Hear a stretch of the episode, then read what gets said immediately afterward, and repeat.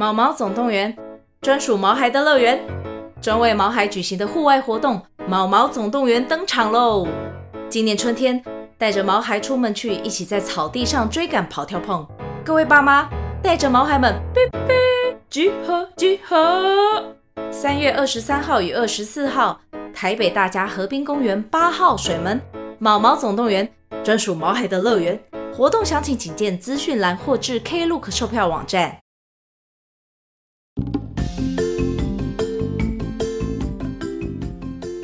家好，我是小麦，我是插柜，欢迎收听《三国那些人》新春特别节目，耶耶！好久不见了哦，好想念大家哦。对啊，这段时间插柜小麦家里啊发生了很多事情，嗯，实在很难维持定期更新，让大家久等了，真是不好意思。嗯，如果有关注我们 IG 线动的听众朋友啊，可能多多少少有 follow 到我们这段期间的状况啊。嗯那在这边，我们想要感谢所有留言和私讯帮我们打气的听众朋友们。每一次有留言呢、啊，我都会忍不住重看好多遍哦。嗯，你们的支持啊，是我们能够继续更新最重要的动力哦。嗯，这边也非常感谢所有耐心等待我们的听众朋友。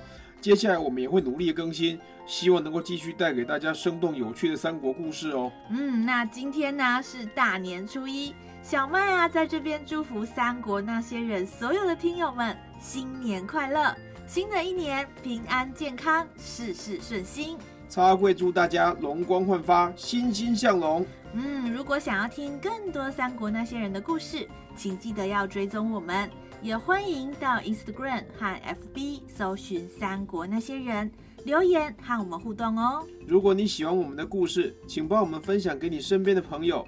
你的小小鼓励就是我们最大的动力哦。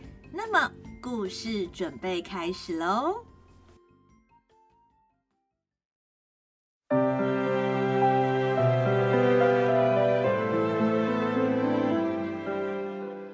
大英雄也当过龙套，小人物也能做主角。每周五晚上，让我们一起来听听三国那些人，说说他们的故事吧。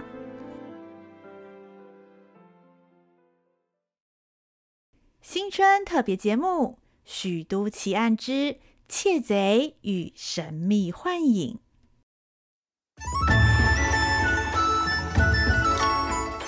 不知不觉，农历新年又到了，家家户户张灯结彩，处处弥漫着欢乐的气氛。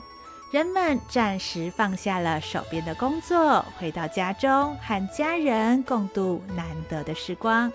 一起感谢上苍保佑，让这一年有平安度过。而对于身在许都的曹营众人而言，这样的感觉更加浓烈。经历了衣带诏事件残酷的背叛，同时还要面对昔日好友袁绍大军压境，在内忧外患夹击之下，还能够安然度过这一整年。曹操不禁默默感激起了对他不离不弃的伙伴们。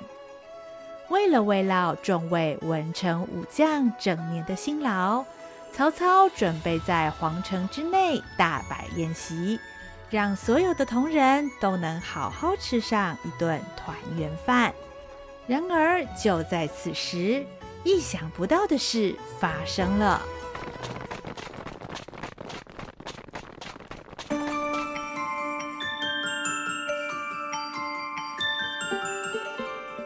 第一队，你们搜城南；第二队去城西；第三队跟我去城东。小偷一定还没走远，绝对不能让他跑了。是是。喂，老陈，到底是发生什么事？后天晚上不是主公请吃团圆饭吗？为什么要大队人马出动啊？嘿，我听说，而是因为有重要的东西被偷了，不找回来不行啊。什么东西这么重要？不能后天晚上吃完饭再找吗？这件事儿问我吧，我跟承办酒宴的人很熟的。他说这是主公在许都第一次请吃团圆饭，一定要弄得热热闹闹的才有面子。所以、啊，除了好酒好菜以外，主公还加码说吃完要办抽奖。哎，你们知道抽什么吗？十两重的金牌耶！哇，这要是抽到的话哦，哎呀，我们家可以买多少大米呀？哎，等等，重要的东西被偷了，该不会是就是那个啦？主公发现金牌不见了，整个人都抓狂嘞！你想想看，要让人知道团圆饭的奖品给人偷走了，这么触眉头的事儿，让主公的面子往哪里摆嘛？哦，原来如此啊，难怪要派这么多人出来。是说那个金牌这么贵重，而如果有人找到暗杠起来，那怎么办呢？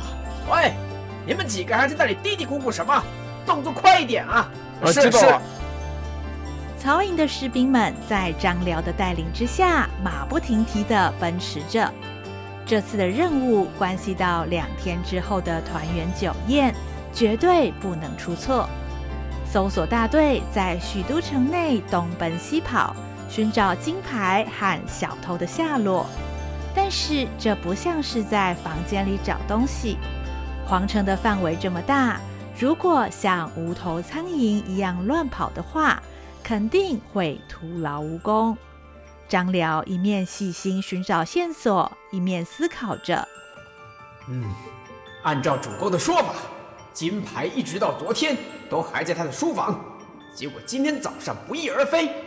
刚刚从书房一路看过来，很多地方都有脚印，而且还有不少泥土的痕迹。看起来这个小偷也不是太高明啊。但是皇城之内戒备森严。”他究竟是怎么偷到东西的呢？喂，那边那个人是谁呀？给我站住！一声吆喝将张辽从思考中带回了现实。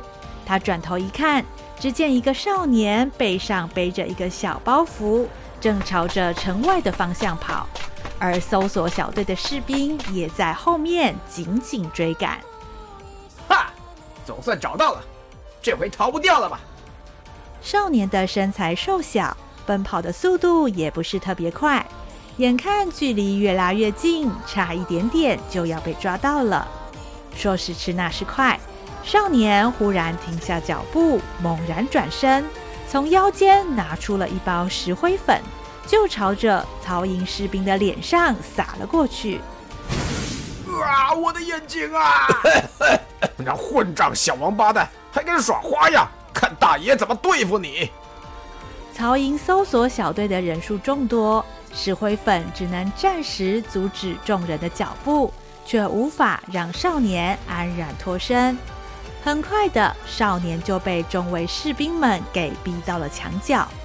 退无可退的少年忽然将胸口的衣领掀开，只见红光一闪，惊人的事情发生了，好几道熊熊火焰。从少年的胸前像喷泉一样迸发出来，曹营的士兵们个个吓得连退好几步。哎，不要杀我！不要杀我！大家小心呐！正当士兵们束手无策的时候，酒后一旁的张辽终于出手了。哎，弟兄们，都退下，让我来！啊，是是，张辽将军。知道张辽不是普通人物。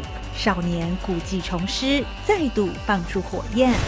但是张辽毕竟是身经百战的骑兵队副队长，身手矫健，左闪右避之下，连续躲过少年的火焰攻击。嘿嘿，小伙子，别闹了，快点束手就擒吧！自首无罪，抓到十倍啊！张辽手按佩剑，慢慢向少年靠近。眼看少年已经黔驴技穷，张辽心想：这回应该十拿九稳了。然而事情再一次出乎张辽的意料，不知道什么时候，一个高大的身影手持方天画戟，忽然横空出现，挡在了张辽和少年之间。张辽一时目瞪口呆，连佩剑都掉在地上。那个身影。虽然已经许久不见，却早已烙印在他心底，比自己的影子还要更熟悉。啊，老老大！出现在张辽眼前的身影，赫然便是早已命丧夏培城的天下无双吕布。只见吕布一语不发，抡起方天画戟，当头便劈了下来。惊愕不已的张辽来不及闪躲，只能本能的伸手一挡。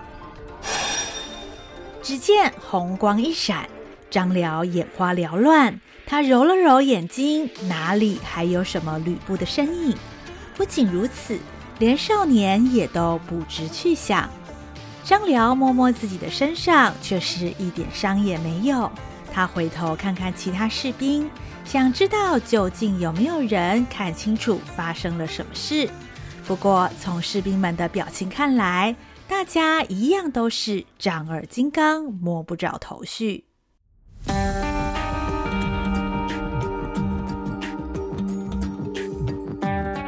启禀主公，咱们弟兄在城东追到了那个小贼，原本正要绑他回来治罪，没想到那小贼竟然会使妖术，身上突然喷出好大的火光，大伙儿一时惊慌，竟然让那小贼跑了。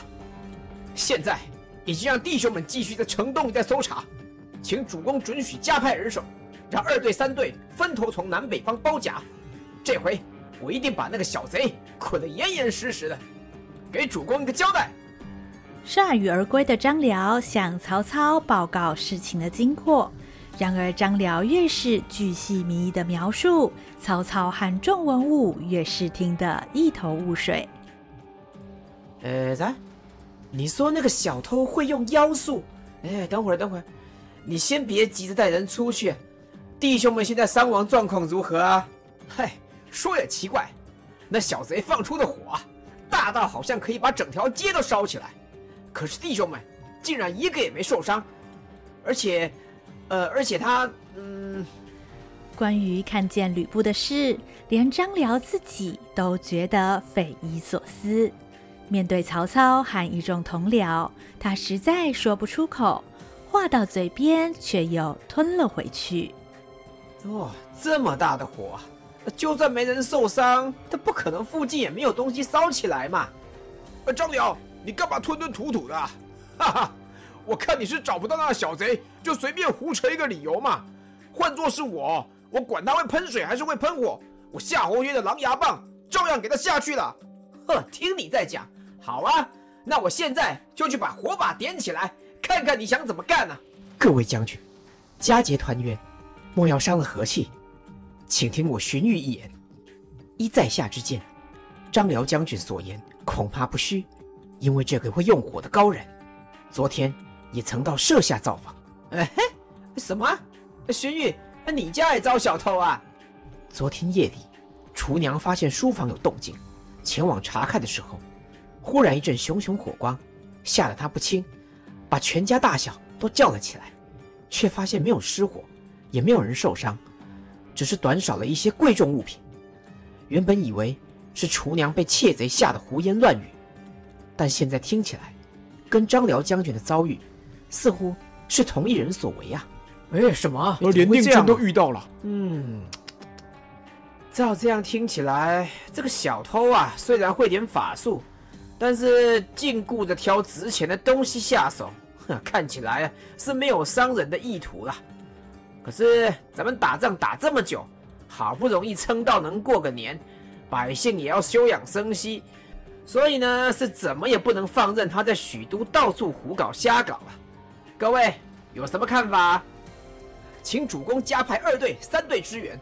张辽并不负使命，将那小贼手到擒来。支援？这种小毛贼还要人家支援呐、啊？主公让我去啊！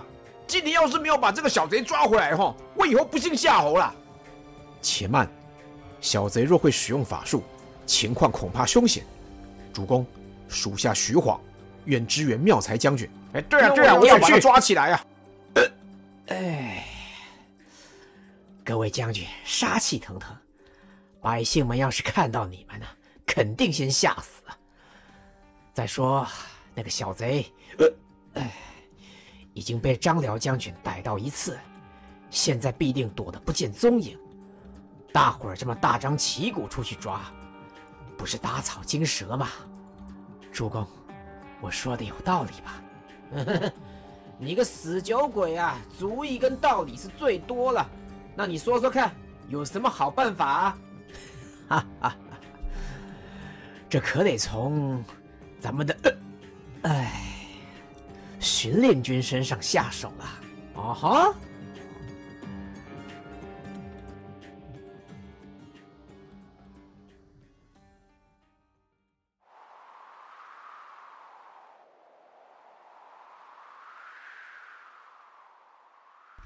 正月二十九日的晚上，刺骨的寒风刮得嗖嗖作响，在城南最偏僻的角落，一座废弃的茅屋里，隐隐透出了一抹红色的光芒。啊，好冷哦！小皮，你靠过来一点啦，小心啊，被冻成冰棒哦！一个身形单薄的少年蜷曲着身体。怀里搂着一只小小的猴子，正在火堆前取暖。破旧的茅屋处处透着风，火堆的火跟着忽明忽灭，似乎随时都要熄灭。小皮，你这两天身上怎么老是有一股味道啊？好像药又像花的味道，闻起来，闻起来让人觉得鼻子好。好痒哦！啊啾！少年一个大喷嚏，差点就把微弱的火光给吹熄了。他赶紧用手护住火苗。唉，要是小皮你的火是真的，我们现在也不用冻成这个样子了。啊，可惜那些火只有样子吓人，真的要煮饭取暖都派不上用场嘛。好啦好啦，我不是说是小皮的错嘛，小皮很厉害哦。今天要不是你呀，我们早就被那些凶狠的官兵抓走了呢。我不过是拿了一只鸡腿，居然出动这么多人来抓我们。你说这些官爷呀，莫不是吃饱太闲了吗？唉，可惜呀，今天逃跑的时候鸡腿也掉了。害得你现在要跟我一起饿肚子，对不起啊，小皮。以前爹娘还在的时候，这个时间差不多要吃年夜饭了吧？小皮，我跟你说哦，虽然咱们家没有什么大鱼大肉啊，不过爹种的地瓜啊、萝卜啊，还有大白菜都超级好吃哦，而且啊。娘还会做甜甜的年糕，哎，吃起来啊又 Q 又软，怎么吃都吃不腻哦。我每次都吃到肚子疼。嗯，没事啦，只是啊，可惜小皮没有机会和爹娘一起吃年夜饭，现在还要跟着我饿肚子。明天，明天啊。我们再去找好吃的东西回来，一定要让小皮吃个饱。哈，小贼，你是不是明天还想偷东西啊？少年抬头一看，一个高大的身影挡在茅屋的门口，手里的长刀闪着冰冷的光芒，正一步一步向自己逼近。身后还有一排身穿黑衣的士兵。不知何时，已经静悄悄地挡住了茅屋的出口。总算让我找到了！糟了，是官兵！小皮，快跑！就在此时，屋内一阵火光冲天，一颗巨大的火球凭空出现，气势惊人的向着张辽迎面飞去。哈！同样的戏法，不能对张文远使用两次啊！别逃！只见张辽不闪不躲，直直向着火球冲去。猛烈的火势把他的脸照得通红。张辽毫不畏惧，从等身大的火球中间直穿而过，吓得身后的士兵大声惊叫：“呃，张辽将军大人小心呐、啊！”奇怪的是，被火球吞没的张辽竟然毫发无伤，一个箭步就把少年拎了起来。嘿，哎，还想跑？小皮，快跑！你放手，放开我！小皮！少年在张辽手中又踢又咬，使尽全力想要让小猴子逃脱。哎呀，好了好了，别再扭了，我啊对你那只小猴子没兴趣，乖乖把偷的东西交出来，跟我回去请罪，别再使你那骗人的鬼把戏了。少年环顾四周，发现自己担心的小伙伴已经趁隙脱逃，这才停下挣扎，气呼呼地说：“我不过就拿了一只鸡腿，你们犯得着这么劳师动众吗？而且你们白天到处追着我，鸡腿早就不知道掉到哪里去了。你要我拿也拿不出来啊！”切，谁跟你要鸡腿？快点把丞相的金牌！和巡令军大人的财物交出来！敢偷这么贵重的东西，问罪起来可不轻啊！看你年纪轻轻，要是老实把东西交出来，搞不好我还可以帮你求求情。来，听话，别再做傻事了。你胡说什么金牌啊？我才没有拿金牌嘞！我只是饿得很了，才才到处找东西吃。许都城里大户人家那么多。少了一点食物，也没有人会发现嘛。我跟小皮就是这么干才活得下来的。要是有什么金牌，我犯得着躲在这种地方饿肚子吗？哼，你少嘴硬！我告诉你，你错就错在跑到令君大人家偷东西。巡令君身上那个熏香可是出名的，坐过的地方都会香三天。国家先生算准，你到那里偷东西的话，身上一定会染到香气，这么冷的天也没有地方洗澡，他就让我们顺藤摸瓜，循着香味找，果然就找到你这个小茅屋来。哼，证据摆在眼前，你还有什么话说啊？才怪嘞！我才没有去过什么寻大人家，这里的味道是小皮昨天不知道在哪里沾到的，这可以算什么证据嘛？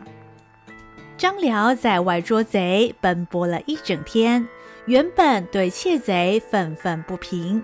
这番交谈下来，看少年衣衫不整，家徒四壁，却仍然口齿伶俐，不卑不亢，对少年颇有同情之意。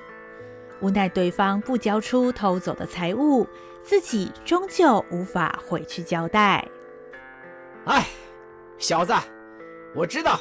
一个人在外生活不容易，但是你犯的可是重罪，要是不乖乖把东西还出来，神仙都救不了你。如果你真的不配合，我也只能把你押回去治罪。别说我没劝过你啊！我真的没有拿，是要交什么东西出来？你搞清楚，我真的没有拿什么金牌啊！来人，带走。黑衣的士兵一左一右压着少年离开，茅屋里还能听见少年大喊冤枉的声音。只是众人都没有留意，茅屋后方废弃的水井里有一只小猴子正在瑟瑟发抖，怀里还搂着一堆金光闪闪的财宝。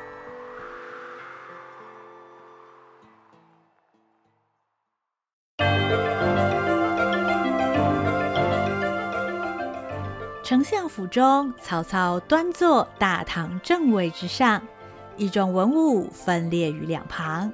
被怀疑偷窃金牌的少年则跪在大堂中央，准备接受曹操的讯问。打从金牌失窃的时候开始，曹操就一直非常好奇，究竟是什么样的人能逃过重重戒备，在许都皇城内来去自如。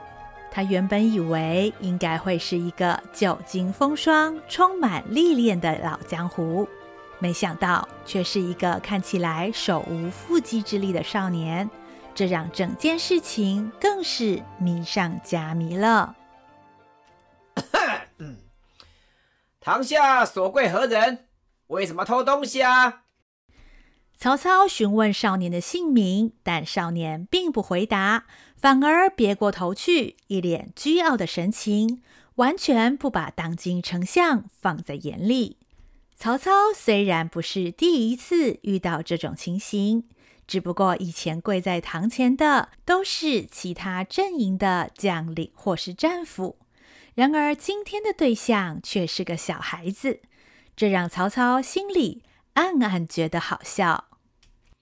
哎，你们看社会风气啊，败坏到这个程度，现在的年轻人呐、真是一点内涵也没有，敢做是不敢当啊。呃，我说这位公子啊，都已经在公堂之上了，所谓有错就要认，被打要站稳。这个大年夜啊就要到了，我曹某人呢不想发脾气，偷了什么东西赶紧还出来。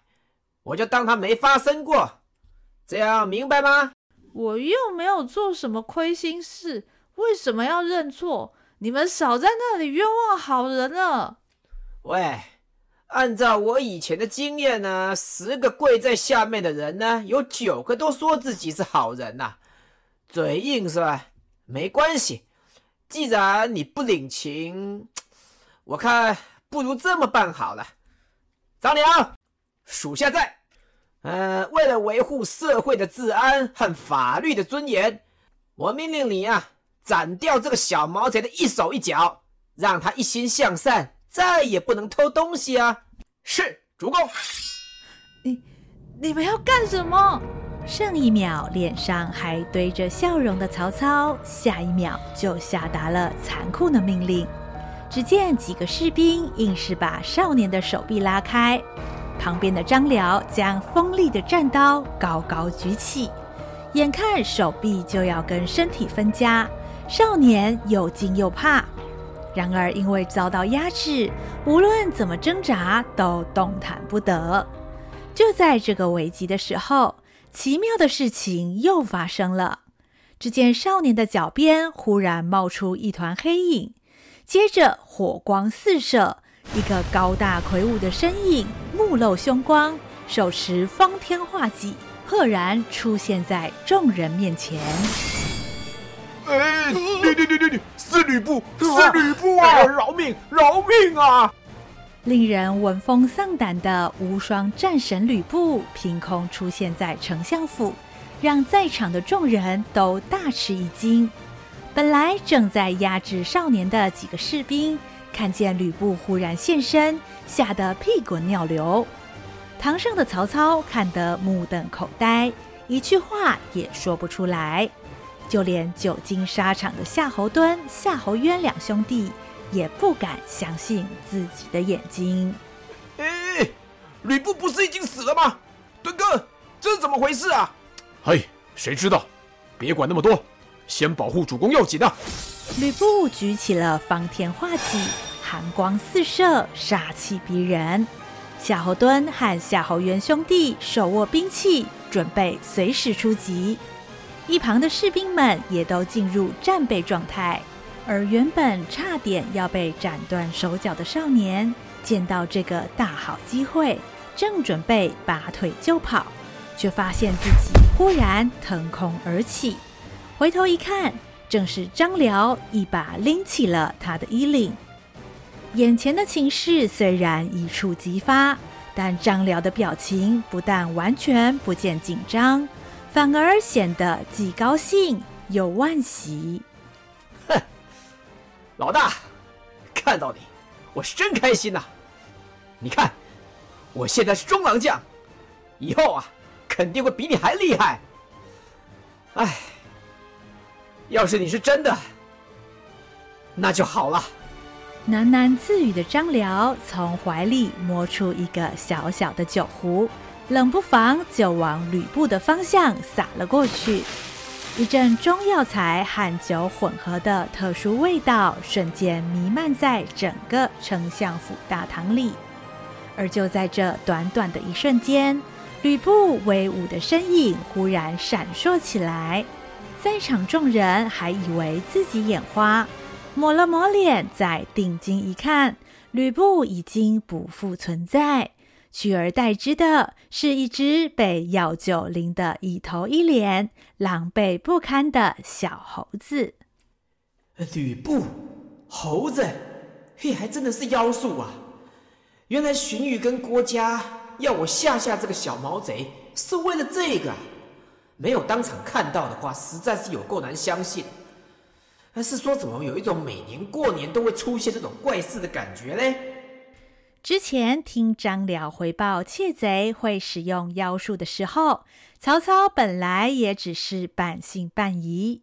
如今真的亲眼目睹，就算是见多识广的曹操，也不禁啧啧称奇。就在众人都还搞不清楚发生了什么事的时候，一阵熟悉的香气飘入大堂。曹营的两位核心谋士荀彧和郭嘉同时来到了现场。哎，主公啊，这种事儿呢，交给专业的来吧。哎呦，总算来了你们两个！我就在想啊，所有人都到了，那你们怎么来的这么慢呢？启禀主公，由于事有蹊跷，在下便和郭嘉先生花了一点时间准备。来迟一步，万望主公恕罪。哎，好好好好好，直接开始讲就好，不要再卖关子了啦！哈，我急着想知道嘛。呃，哎，这前不久，张辽将军把这个小毛贼抓回来的时候，为了担心他故技重施，使妖术逃走，在下，呃，哎，事先准备了一壶屠苏酒给张辽将军，这回啊。果然用上了，屠苏酒，嘿，那是个什么玩意儿啊？呃，哎，这个屠苏酒呢，里面含有肉桂、桔梗、大黄等等的药材，不但可以驱寒暖身，甚至有驱逐妖邪的作用。听说是神医华佗华大夫研制的。哎呦，想不到你这个死酒鬼，喝酒还能喝出姿势来呀！哎，是说华大夫这个屠苏酒驱寒暖身还说得过去，能驱逐妖邪也太玄了吧？有没有夸大疗效啊？到底？哈哈哈，反正是管用了。其他的事儿呢，主公就不要那么较真了吧？哎，那可是怎么会跑出这个小妖怪？你们没解释啊？曹操和郭嘉、荀彧等人正讨论得起劲，不料刚刚被张辽抓住的少年，一听见曹操说的话，竟然生气地大喊：“你们嘴巴放干净一点！小皮是我的朋友，他才不是妖怪嘞！”刚刚被药酒淋成落汤鸡的小猴子，因为受到了惊吓，缩着尾巴，抱着头。卷成一团，不停地发抖。少年想要冲上前保护他，死命的想要从张辽手上挣脱。看见少年如此激动，曹操不禁好奇起来。奇怪了，会法术的猴子，那不是妖怪，那还能是什么呀？主公，或者可能是神仙呢？啊？啊，神仙？荀彧语出惊人。不止曹操，连在场的众文武，甚至是堂下的少年，都为之愕然。哎，我说我亲爱的荀令君呐、啊，你是不是最近熏香闻太多，头有一点晕晕的啊？神仙有这么逊的神仙吗？主公，人的智慧有限，而世上无奇不有，很多事情是超出我们理解范围的。早先张辽将军抓到窃贼的时候，在下便开始查阅所有记载离奇事件的典籍和民间资料。本来在下还不太确定，但如今亲眼见到，在下猜测，这只特别的动物，就是宜州一带民间所传说的灯猴。啊，灯猴，那是什么东西啊？这宜州又是什么地方呢？先生，你越讲我是越乱的啦。喂，妙才。人家令君还在讲话，你不要插嘴行不行？哦，好啦，可是我真的很好奇嘛。啊、哦，妙才将军别急，所谓宜州，指的就是贵基沿海附近的一座海岛。那里的居民之间流传一种说法，他们认为自然万物，包含人类所制作的日常用品，举凡门、床、水井，甚至扫把、桌椅，都有神灵附于其上。刚刚在下所说的灯猴，据说就是附在油灯上的一种神灵啊！听见荀彧娓娓道来，少年不禁瞪大了眼睛。眼前这只从他跟父母失散之后就和他相依为命的伙伴，竟然会是神仙？小皮，你是神仙吗？根据宜州一带百姓的说法，灯猴是从放置灯油盘的钩子幻化出来的神灵，一年到头无时无刻守护着油灯，让人们在夜晚也能拥有光明。然而，不知道在哪一年祭祀神灵的时候，人们一时粗心，忘了要向灯猴献上贡品。灯猴因此怀恨在心，就决定到天神面前告状，说人类好吃懒做，忘恩负义，而且坏事做尽，不值得再存在这个世界。听了灯猴的说辞，天神大为光火，便决定要在除夕夜的当晚降下大洪水，把整个大地淹没。本来对这些玄幻的事情不置可否的曹营众人，不知不觉间都听得入神，根本就忘了现在还在审判窃贼。嚯！灯猴辛苦工作了一整年，结果竟然被人家忘记了。换是我的话，我也会生气啊！啊？呃，可是这个灯猴心眼也太小了吧？这随随便便胡说八道。这什么叫人类都好吃懒做、忘恩负义，还坏事做尽嘞？那起码我曹某人就没有那样啊！切，你不好吃，但是好色，搞不好坏事做尽，讲的就是你嘛！哎，元让，不要忽然扯开话题嘛！哎，你不想听故事了吗？哎，荀彧，那后来呢？看见原本严肃的曹操和夏侯惇听得津津有味的样子。少年不由得忍俊不禁，差一点就笑了出来。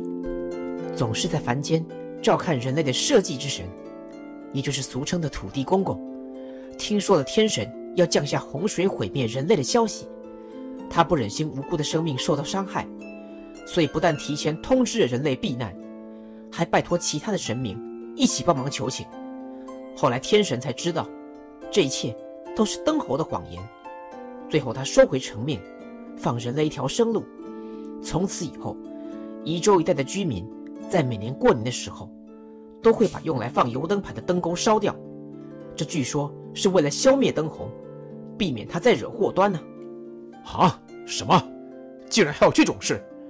这样看起来，不论是灯猴还是人类，两边都挺狠的嘛。哎，照令君这个故事来看，灯猴不但是掌管油灯的神。又喜欢说谎骗人，跟这只小猴子既会变身又会放火，好像有那么点相像啊！哎，那不对呀，啊，荀彧呀，如果照你说的，灯钩都被烧掉了，那怎么还会有这只小灯猴在这里呀？曹操想问的问题，其实也是少年心中的疑问。只见荀彧向张辽挥了挥手，示意他将少年放开。接着就向少年走过去，少年一解开束缚，马上伸手把小猴子抱进怀里。荀彧知道少年的担忧，于是放慢了动作，缓缓蹲下了身子。这位小兄弟，不用担心，我们不会伤害你，但是有一些问题想要请教你，不知道你愿不愿意回答？荀彧温柔的举动让少年稍稍放下了戒心，他默默点了点头。小兄弟，你叫什么名字？又是怎么捡到这只小猴子的呢？我姓田，叫田多，爹娘啊都叫我阿多。我们家住在徐州附近的小村庄，本来生活还过得去，谁知道有一天突然发生战争。爹娘啊，要我找个地方先躲起来，他们会再回来接我。可是我等了好久好久，爹娘都没有回来，我没有饭吃，结果饿得昏了过去。醒来的时候，发现我身边有一些面饼和瓜果，还有一只小猴子。不知道为什么，它不但听得懂我说的话，而且啊，还会变戏法。我就把它取名叫小皮。后来啊，我们就一起到处流浪。我还记得我遇到小皮的那一天是大年初一。大年初一，阿多，我想问你，你们家过年有没有跟别人一样，把放油灯盘的灯钩给烧掉呢？没有啊，因为我们家里很穷，爹娘什么东西都省着用，灯钩还好好的，又没有坏，所以我们也都没有烧它啊。叔叔，你问这个啊？难道说，在荀彧的引导之下？少年恍然大悟，而蹲在他身边的小猴子也抬起头来看着他，大大的眼睛晶莹透亮，似乎已经说明了一切。啊，原来是因为你们节俭，没有把灯钩给烧掉，所以小猴崽子才捡回一命。这些日子以来，他一直跟着你，看起来是来报救命之恩的。嗯，张辽将军说的一点也没错。哎。听起来，这位小兄弟的身世也挺可怜的。不过，不管有什么理由，偷窃都是犯法的。何况他要偷了金牌，还有这么多贵重的财物，这事儿可不能就这样算了。我已经讲了很多次了，我们是因为肚子饿才来找东西吃的嘛。可是我真的没有偷什么金牌和财物啊！哼，到这种时候还敢撒谎？这里除了你，还有谁会偷东西啦？少胡说八道了！我既然做了，就不怕认。我就偷了一只鸡腿。你们一直在那边讲什么金牌，我根本看都没有看过。搞不好啊，就是你们自己搞丢了，所以才想要诬赖我吧？啊你！哎，妙才将军息怒啊！这位小兄弟没有说谎，东西真的不是他偷的。哎，郭家先生啊，那如果不是他偷的，那是谁偷的呢？来人呐！哎，把东西拿出来。郭嘉一声令下，一位士兵背着一个包袱走了进来。打开包袱一看，里面金光闪闪，赫然就是失窃的金牌和其他财物。嗯，这不就是被偷的那些东西吗？郭家先生。你们是怎么找到的？哈哈哈，一样啊，是那一千零一招，跟着巡令军的熏香走就对了。除此之外呢，哎，还找到一些其他的东西啊。郭嘉伸手理了理财物，捡出了几撮动物的毛发。众人定睛一看，只见这些毛发和小猴子身上的毛如出一辙。阿多一看，大惊失色，连忙转头看着小猴子。小皮，这些东西是你偷的吗？啊、小皮，你是笨蛋吗？你怎么跑去偷这么贵的东西呀？而且还去偷人家大官的东西，万一被抓到了，你会被人家剥皮的啦！阿多气急败坏的责骂，虽然生气，但是表情满是担心。小猴子也默默低下了头，小小的手揪住阿多的衣袖。看见他们真挚的感情，在场众人看了不禁有点鼻酸。大多都很同情阿多和小灯猴的遭遇。就在此时，曹操朗声说道：“呃，这位阿多。”多公子，我看你家这个小坏坏呢，是比你聪明啊！你飞檐走壁，累得苦哈哈的，也就只能搞到一只鸡腿。他偷个金牌、啊，少说能换五十只了，你说对不对呀、啊？哎，是说，既然人赃俱获了，所谓有错要罚，该是斩你一手一脚的时候了。来人啊！大刑伺候！啊，不要！喂，主公，你真的要动刑啊？他年纪也这么小，你这太残忍了吧？哎呀，好啦好啦，元让，开开玩笑，做做效果，你们还当真啊？我怎么可能做那种事嘞？不过啊，这两个大小不良呢，害咱们忙得半死，我就让他吓得半死，略施小戒，不为过吧？嗯，主公英明。切，英明个头啊！令君，你不要太宠主公了，害我被他骗了。呃，哎，小兄弟，还不快点谢谢丞相啊！谢谢丞相大人，我以后不敢了。小皮，你也要道歉。哎，行了行了，总算是懂事啊。这个世道很乱啊，有时候为了活下去，行差踏错是难免的。不过要记住，以后偷东西啊，千万记得。别给人家抓到，呃，不是，是千万不要再偷东西了，知道了吗，小甜甜？知道了，丞相大人。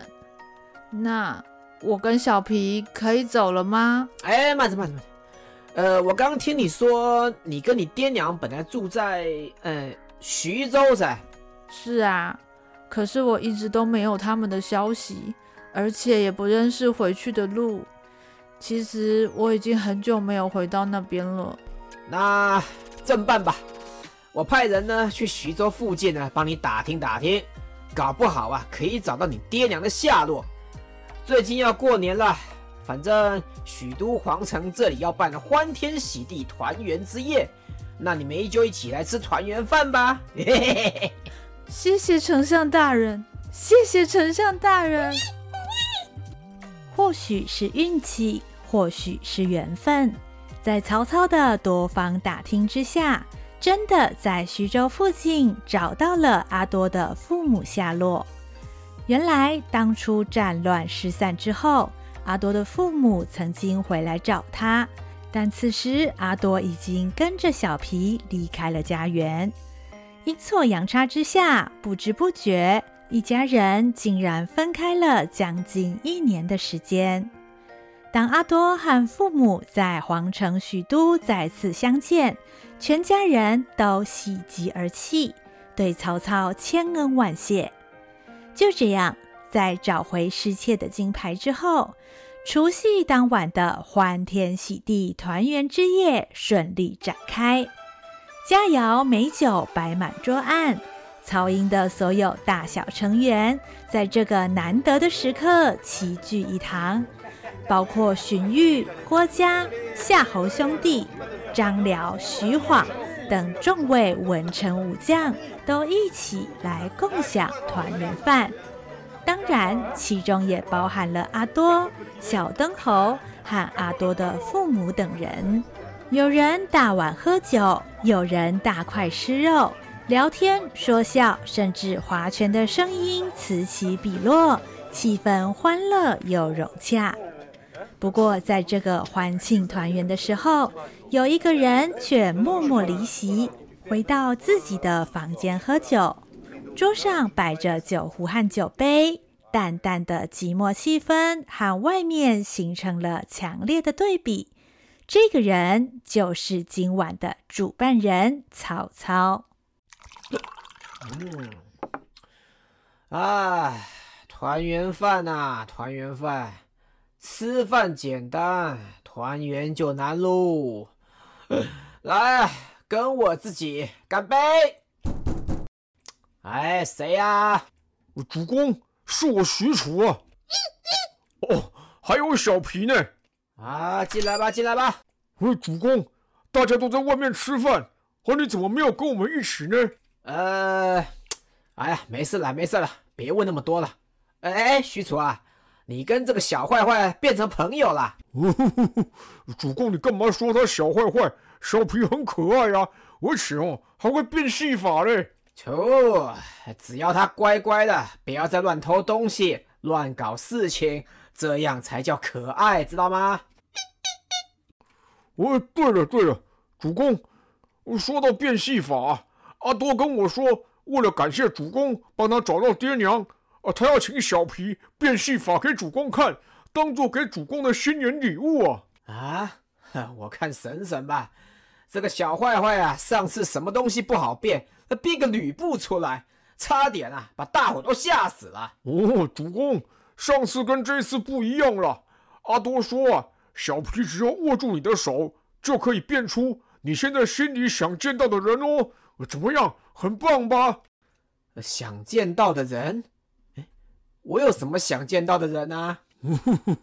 主公，试试看不就知道了吗？来嘛，过年试一试手气嘛。啊，好，好啦，好啦，试就试啦。哎，这他不会咬我吧？啊！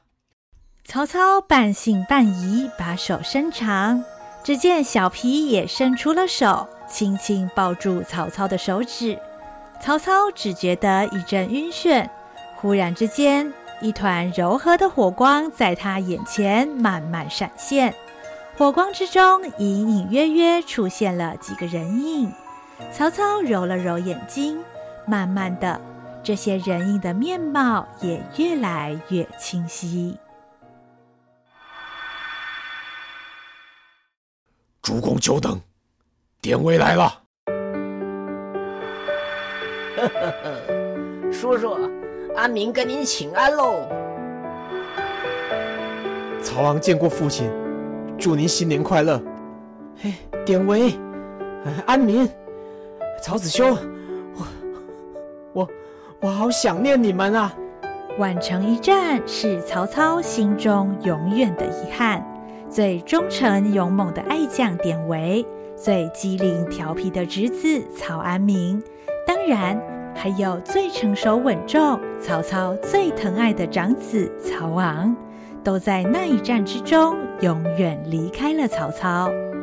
曹操没有一天不想念他们，虽然知道眼前的景象只是小灯猴的戏法，但他已经激动得无以复加。这是曹操心心念念却无法奢望的团圆饭。而接下来出现的人，则让曹操眼前清晰的景象又再度变得模糊，是因为这个人在曹操心中占有非常特别的位置。矮矬子，好久不见了。苏苏呆子，公公台，你你你，我我我，哈哈哈。你怎么连话都不会讲了？又哭又笑的，好歹祝我新年快乐吧！对对对对对，新新年快乐，新年快乐啊！